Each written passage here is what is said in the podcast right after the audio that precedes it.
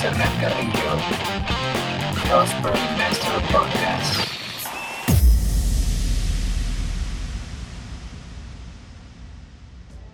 Hello Prospers, te gané el día de hoy porque hoy estoy feliz. Acabo de terminar la primera temporada de Prosper Investor Podcast, que lo pueden encontrar en Spotify, Apple Podcast, YouTube, Instagram y Facebook. Así que solamente busquen como Prosper Investor y van a poder encontrar la cruda temporada de los Prospers Investors y a ver, Alex. Ya, capítulo 8. Ya puedes hablar. ¿Ya se nos acabó? No, ya, ya, puedes hablar. ok, vamos a hablar ahora de. Vamos a cerrar esto con broche de oro. Va. ¿Por qué estamos en real estate? O sea, Ah, ya empezamos a hablar mucho. Cambió el tema. Y todos estos episodios han sido mucho de real estate y emprendimiento. Pero, oye, Alex, ¿y, y tú de cuándo? ¿Por qué estás en eso? ¿Me estás regresando a la entrevista o qué? Ahora tú me vas, a, me- me vas a cambiar el tema. Entonces, ¿por qué estoy en real estate? Así, ¿por qué estás en real estate? Dinos, aquí todos nuestros amigos. ¿Qué, qué Pues te mucho aquí? por su culpa, obviamente, ¿no? Pero bueno, no. pues. A ver, os voy a contar la historia. Dale. Fíjense que yo crecí en una familia de constructores. Así es. Mi familia tienen constructora. Y estoy rodeada de este tema, Sí. de este ambiente. De hecho, mis vacaciones eran en las obras. O sea, para mí esto es como andar en la construcción es muy, muy natural. Pero yo no estudié ni arquitectura ni nada, tiene nada por, ver nada por el tema, ¿no? estilo. Bueno, no sé, nunca, nunca estuve en ese, en ese tema. ¿En qué estabas? Estaba en el negocio del espectáculo. El Alex espectáculo. y la mercadotecnia de experiencia. Qué bueno, ahí viene. ¿A ¿Cómo qué? se va tejiendo los Sí, cómo se va tejiendo, porque realmente estoy en la experiencia del real estate. Una de las cosas que más me encanta del real estate es que la- mis clientes vivan experiencias. ¿sí? Sí. Pero aquí está el hilo de todo. Yo llegué al real estate por tu papá. Y el día que conocí a tu papá y que, bueno, pasaron ciertas cosas, lamentablemente tu papi no estaba en las condiciones para seguir con una casa de verano que, que él tenía. Y no es porque haya sido la persona más capaz ni nada, yo creo que fue azares del destino. Me toca eh, quedarme en la administración, ayudarte, ¿no? Sí. Con la administración de esta casa.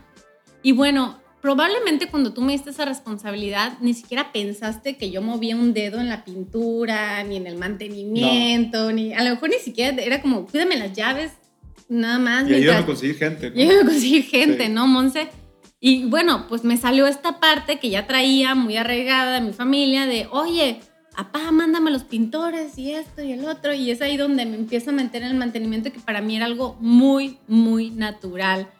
Y es donde realmente me doy cuenta que esto, como que me voy para atrás de mi vida y me doy cuenta de que esto lo venía haciendo de toda la vida. O sea, siempre que había estado en un lugar, en una oficina, en algún lugar, siempre llegaba y remodelaba. Llegaba y remodelaba, llegaba y remodelaba. Entonces, es ahí cuando me empieza a llamar un poquito más la atención.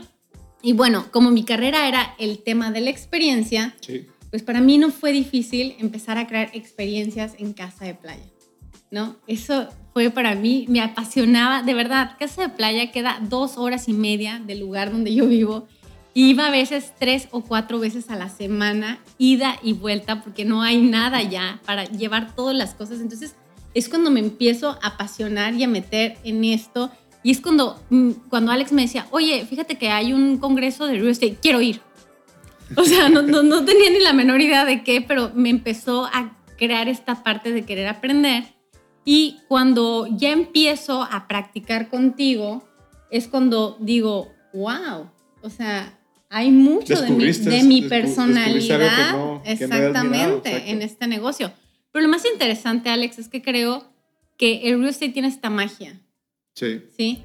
Porque realmente yo puedo decir que vengo de una familia que está metida en la construcción, pero también toda la vida he amado mi casa, Sí. la casa de mis padres, etcétera, siempre la he amado. Y creo que cuando ya empezamos a entender esta experiencia, lo que está buscando el cliente en su casa, es cuando empezamos a entender por qué es tan importante meternos. Pero no te habías dado cuenta negocio. que eras buenísima para eso, ¿verdad? ¿No te habías dado cuenta antes?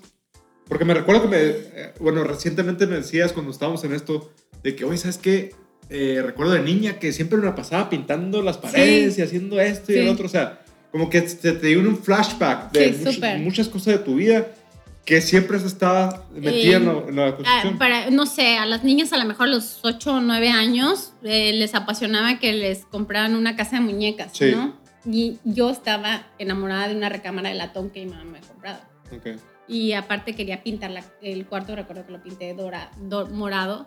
Mi mamá me dejó pintar mi cuarto, ¿no? Entonces siempre era como que esta parte de que en la casa nos dejaban... Es crucial, De- mamás, papás. Dejen que sus hijos sean creativos, que no le van a desbaratar la casa. Le, le van a nomás decorar una- de una forma que no le va a agradar mucho a ustedes, con dibujos que ustedes no entienden, pero ellos es lo mejor para ellos. Déjenlo que su Sí, pero creatividad se fíjate vaya. que ahorita que lo dices, eh, definitivamente eh, creo que siempre lo traje en la sangre. Sí. Y qué, qué curioso que lo descubriste. Bueno, eh, esto que pasó, este, este- esta situación, te, te hizo ese, ese como... Te recalcó, ¿no? Te reafirmó más bien. Sí, reafirmó. siempre. Fíjense que yo les voy a decir una cosa. Eh, yo siempre tuve un trabajo. Yo trabajo desde que tenía 18, 17, 18 años. Ujú. Si no es que antes fui entrenadora de natación, muy chiquita. Entonces, siempre tuve una chamba. Sí. O sea, miedo a la, a la chamba nunca le he tenido. Ok. Pero realmente eh, eran eso, trabajos. Que creo que nunca me di la oportunidad de decir, a ver, ¿qué me apasiona? Claro. Siempre me fui con el flow del trabajo. Sí, ¿no? sí, sí, Con El flow del trabajo, el flow del trabajo. Y de repente era como que, ah, ok, ahorita el negocio está el área de mercadotecnia y eso es lo creativo y a mí me gusta la creatividad, entonces me meto en esa área. Sí. Ah, eh, en el, el área de espectáculos me meto así, y así te vas yendo, ¿no? Claro. Entonces, eh, creo que el negocio real estate probablemente siempre pudo haber sido mi negocio. Y fíjate, bueno, te voy a platicar una historia. Fíjate, pues como muchos de ustedes saben, tengo varios negocios. Eh, empecé ya hace 20 años eh, con tiendas de ropa de moda. Y yo estaba bien enfocado en hacer crecer este negocio, ¿no? Yo también entré al real estate así como por accidente, se puede decir. Ujú. Y hasta ahora, recientemente, hace un año me metí ya 100% de No lleno. dejen que el real estate llegue a su vida por accidente. Exacto, provóquenlo. Provóquenlo, es provóquenlo. buenísimo, No se van a arrepentir. Exacto. A mí, me- a mí, en lo personal, llegó por accidente. A mí también, por A ti accidente. también. Entonces me tomó a mí 15, 16 años que llegara a, A mi mí vida. también, 16 Más o años. menos darme cuenta. Ujú. Y apenas el año pasado, hace un año, ya me metí 100% de lleno.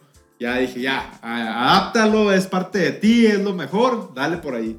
Es el mejor vehículo, créanme, si saben cómo hacerlo. Esta es la clave, saber cómo hacerlo. Entonces, bueno, me estaba bien enfocado en las tiendas de ropa en ese tiempo y en hacerlas crecer. Pero a la par que yo estaba trabajando también así bien enfocado en, en el día a día, eh, eh, abriendo tiendas, cerrando tiendas, abriendo otras y todo eso, pues obviamente cada vez quería una mejor casa, ¿no? Y, y, pues daba el down payment para una casa y pasaron 5 o 7 años y de repente estaba bien endeudado con las tiendas de ropa o, o traía broncas, ¿no? Y luego volteaba a ver la propiedad y, oye, ¿me pueden dar un préstamo por la casa? Sí, tanto, pum, me dan 50 mil dólares, lo que sea. Y eso me ayudaba para inyectarle mi negocio y seguir avanzando otra vez. Y eso me pasó constante, pero nunca puse atención al negocio del real estate. Ajá. O sea, el real estate a mí me, me daba oxígeno en el momento más difícil de la situación yo como emprendedor, como empresario. Me daba ese oxígeno así, pum, me ayudaba. Y, y fue hasta que ya tenía 14 años eh, En ese negocio. en, el- en los negocios, eh, cuando ya le dije, lo tengo que hacer oficial, que realmente provoque lo del real estate. Y es cuando empecé ya a pedir un préstamo formal para hacer un edificio, ¿no? Porque por 14 años renté y pagué millones de dólares en 14 años de rentas. eh, y no, no, no, no me arrepiento de eso, me arrepiento de no haber eh, cortado el tiempo. O sea, antes. en lugar de 14 años, ¿por qué no pudo haber sido 7? No, no importa que hubiera pagado los mismos millones, pero que hayan sido 7 años, ¿no? ¿Y, ¿Y qué fue? Yo creo que una de las cosas que, bueno, tú me acortaste mucho el tiempo. En el momento que, cuando me empiezo a meter en el tema de la mentoría, Sí. ¿sí? Pero ¿cuánto tiempo llevaste tú en mentoría para dar ese salto y decir, ahora sí me voy a subir al vehículo correcto? Eh, pues fue, mira, a- a- cuando a los 14 años que empecé ya a hacerlo oficial de pedir Ajá. préstamos fue gracias a una mentoría, ¿ok? porque yo no estaba tan empapado en real estate y, y empecé a escuchar a, a, a Juan Cardón, que se lo recomiendo, eh, está bien metido él en el multifamily, este, empecé a escucharlo y dije, ¿cómo lo que él hace lo puedo adaptar yo como a lo mío, no? O sea, a mi Ujú. nivel, porque pues él está a otro nivel y otro rollo. Y empecé como a hacer los cálculos de cómo adaptarlo, aterrizarlo a, a mis posibilidades, pues todo lo que él le hace a mis posibilidades. todo, o sea, empezar a hacer esta fórmula de adaptar esa información hacia lo mío, ¿no? Y me empezó a resultar algo bien curioso, fíjate, yo nunca invertí ni un dólar en, en mentorías, ni cursos, nada. O sea, yo era, era, no quería en eso. O no me daba el tiempo de siquiera tratarlo, ¿no? O sea, yo estaba tan enfocado en hacer crecer el negocio Que dices, no lo necesito. yo solo, que sí, no necesito, o sea, no, no ni opinaba nada, no sé, no estaba ni enfocado en eso. ¿Se te hacía caro? No, es que ni siquiera preguntar el precio, o sea, no, no, no me llamaba la atención como escuchar a otra gente, yo estaba enfocado en lo mío. Yo, yo pensaba, yo vivía en mi mundo donde yo decía, nadie me entiende, o sea, yo soy el único loco en este barco, ¿no? O sea, yo sé a dónde voy, nadie- a quien le diga algo, me van a mandar por un tubo, ¿no? Entonces, cuando escuché a Gran Cardón, este, y tiene un libro muy bueno, el 10X, me empezó como a, a, a retumbarnos la cabeza, como pensar todo 10 veces más grande de lo que estás pensando y todo eso. De por sí yo traía esas alas, ¿no? Ajá. Entonces, como me, me- me reafi- reafirmó que lo que estaba pensando y todo eh, eh, estaba bien, no era casualidad pero ese libro. algo que le aprendí mucho era el vehículo correcto. O sea, y lo he hablado en muchos podcasts, estar en el vehículo correcto, porque puedes tener grandes aspiraciones y, y largas alas, pero si no estás en el... ¿De qué te sirve tener grandes alas si estás dentro de una jaula? A ver, dime. O sea, el, el vehículo no es el que, el que te... El, el no correcto. es esa jaula. Entonces ocupas la combinación de las dos cosas, tener las alas largas y un terreno inmenso donde puedas volar, que te quede chico, ¿no? Así Entonces, eso se llama real estate, eso lo podemos traducir a real estate.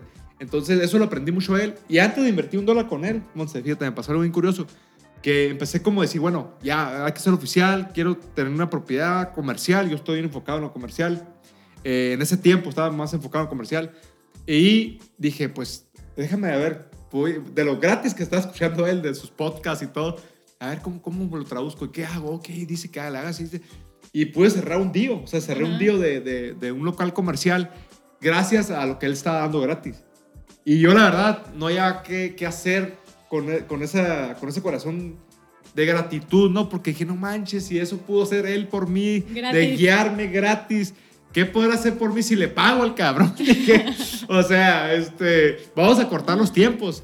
Y me recuerdo que en cuanto eh, hice, hice todo eso posible de firmar papeles y tener, tener ya el 100% de la propiedad, dije, voy a invertir en él. Y me fui al seminario de él y pagué front seat y VIP, todo lo que tú quieras, pero de agradecimiento porque yo ya estaba pagado, ¿sí me Ajá. explico? De agradecimiento porque me ayudó demasiado lo que él, lo, lo que él decía, ¿no? Pero fíjate, ahí seguiste una regla de fijarte en la mentoría de alguien que está 20 años Claro. o 15 Y- años y ya los hemos arriba dicho, exacto. de ti, ¿no? Exacto, exacto. De alguien, de alguien que está mucho más, más allá, ¿no? Así es. Y fíjense, bueno, curiosamente, el primer, no es un comercial de Gran Cardón, pero el primer eh, de congreso al que yo fui que me llevaste fue eh, precisamente de, El de- 10X el Groca. 10X de Gran Cardón. Así es. Y fíjate, ahorita estoy haciendo recuento, le debo estar en real estate a tu papá y a mi papá. Ujú, Sí. A tu papá por la confianza que me dio con su casa y a mi papá por todas las enseñanzas que indirectamente, Indirectamente, ¿no? durante toda la vida Y siempre lo decimos, ¿eh? más que ya de las palabras, de lo que podemos aconsejar a nuestros hijos y a todos eh, los que viven a nuestro alrededor, ellos se, se, se fijan más en, en lo que hacemos, ¿no? Así Y en es. tu caso eso fue, te, te das cuenta de lo que tu papá hacía, ¿no? Así es. Entonces, eh, el real estate, la verdad que es el mejor vehículo para mí, desde que ya lo, lo, lo hice oficial en mi vida, decir, ¿sabes qué? Sí, este es, y aquí lo tengo que hacer. Obviamente vamos aprendiendo, vamos modificando cosas, nos vamos metiendo diferentes tipos de real estate. Real estate hay diversidad de cosas que se pueden hacer en bienes y raíces, comercial, residencia- residencial, agricultura, o sea, tantas cosas que pueden hacer. Entonces ahora estamos perfeccionando nuestros ah, nichos para, para poder este, seguir adelante, ¿no? Así es. Y bueno, ya cerrando este tema, esta fue la historia de cómo nosotros entramos en el tema de real estate, en el vehículo correcto. Esta temporada realmente quisimos darles un poquito de todo lo que somos, Sí. de quién es Alex Carlos y quién es Monse Carrillo, cómo estamos en este, en este vehículo, las cosas que estamos de emprendimiento, de real estate, de un poquito de todo lo que, lo que aprendemos y vamos a ir viendo cómo nos va a ir en la siguiente temporada. Dime, Alex, ¿qué crees que va a suceder en las próximas? Bueno, y an- antes ya no de vamos pasar- a parar, ¿estás de acuerdo? Así, no, ¿cómo crees? Este, antes de, de contestar eso, miren, me tomó 14 años. Muchos de ustedes les puede tomar 10 años, los años que les tome. Por favor, eh, vivan su, su proceso, no, no, no se aceleren. O sea, yo sé que muchos de ustedes nos escuchan, ah, pues ustedes porque esto, por el otro, y, y no lo ven posible en sus vidas. Esto es posible para ustedes también. Les va a tomar tiempo, es una realidad. Enjoy the, the ride. O sea, créeme, si me hubieran dicho, Alex, eh, quisieras otra vez vivir lo que has vivido, o sea, otros 14 años, con gusto lo doy porque aprendí demasiado en los 14 años. Entonces, confíen en el proceso, les va a tomar los años que le tenga que tomar, pero empiecen ya como a hacer oficial de que, ok, yo quiero real estate en mi vida y yo también me veo como Alex, este, con propiedades y que las propiedades me paguen los lujos que yo me merezco, los lujos que quiero para mi familia o el futuro de mis hijos. Quiero que, que dependa de las propiedades que, que yo voy a tener, ¿no? y aprendan, aprendan, busquen aprender de, de, de todo lo que tengan. Si están aquí, bueno, pues, espero que estén aprendiendo algo y de todas las personas que estén dedicando a este negocio, créanme que hay muchísima información gratuita. Claro, mucha información gratuita. Y más ahorita que todo el mundo está encerrado, que no tiene nada que hacer que grabar videos como nosotros, este, están dando un mundo de información. Así que, pero enfóquense en el carril correcto. Real Estate 24-7 y van a ver que se van a hacer unos masters. No ocupan tener la propiedad ya, ocupan nomás saber el know-how. Preocúpense ahorita por el know-how, cómo se hace, cómo se hace. Fíjense Perfeccionen. Que, fíjate, ahorita, primera cosa, eh, a veces creemos que el real estate se tiene que hacer eh, si tengo un crédito para apalancarme, pero el primer crédito que te van a dar eres tú. Sí, O sea, primero tú tienes que valer tu peso en oro. sí, Tienes que tener conocimiento, tienes que tener certeza y mucha gente te va a apostar o cualquier institución te va a apostar. claro. Siempre y cuando tengas el conocimiento y estés bien fortalecido. Así es, pues bueno, esto fue todo. Gracias por este eh, episodio. La verdad que lo disfruté demasiado. Se me hace segundos est- esto cuando hablamos de este tipo de cosas. Y pues muchas gracias por seguirnos. Vamos a ir a la segunda temporada. Me encantaría que nos pusieran sus comentarios. ¿Qué más quieren escuchar en la buenos segunda y temporada? malos, buenos y malos. Me encantaría Claro. que fueran así como críticos. Oigan, ¿saben qué? No, no sé, no, no se les entiende. Me gustaría Claro. que hablaran más de esto, del otro, de acá, de allá. La verdad es que este espacio es de ustedes, Claro. es de ustedes. Nosotros simplemente tenemos una creencia y queremos que ustedes sean súper prósperos, así como nos sentimos nosotros con una prosperidad, pero de esas buenas. Y queremos que ustedes también lo sientan. Así que si quieren que, que nos desplayemos más en algún tema en específico, por favor, háganoslo saber. Vamos a tomar notas para la segunda temporada, hablar de todos esos temas que ustedes nos propongan. ¿Y saben qué es lo padre? Que nosotros siempre vamos a mejorar. Así es. Y queremos que ustedes mejoren junto con nosotros. Así es. Nos vemos, búsquenos en Spotify, Apple Podcast, YouTube, Facebook e Instagram como Prosper Investor. Nos vemos para la próxima. Alex Carlos y Monse Carrillo. gracias. Alex Carlos, Monserrat Carrillo, Prosper Investor Podcast.